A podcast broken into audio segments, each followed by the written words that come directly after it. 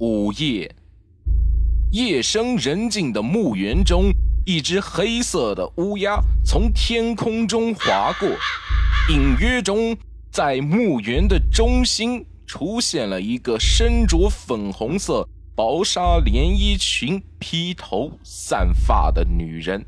她十分兴奋地对着天空中的月亮叫嚷着。第二天。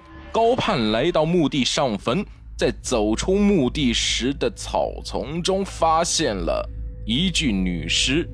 这具女尸全身上下没有一处明显的伤痕，只不过她的脸没了，留下了一个血窟窿。案件让省警察厅厅长高盼的父亲高猛知道后。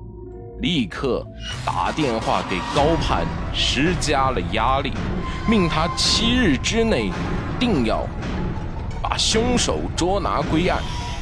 而身为省刑侦支队队长，又是侦探的他，更是深深地陷入了案件当中。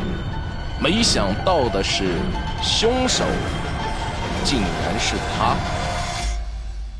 烂尾楼中的枪声，女儿遭到绑架的父母，头发被染得金灿灿的男孩，以及其他和案件息息相关的人，形成了这宗错综复杂、环环相扣的杀人案件。欲知后事如何，且看神探刀判抽丝剥茧。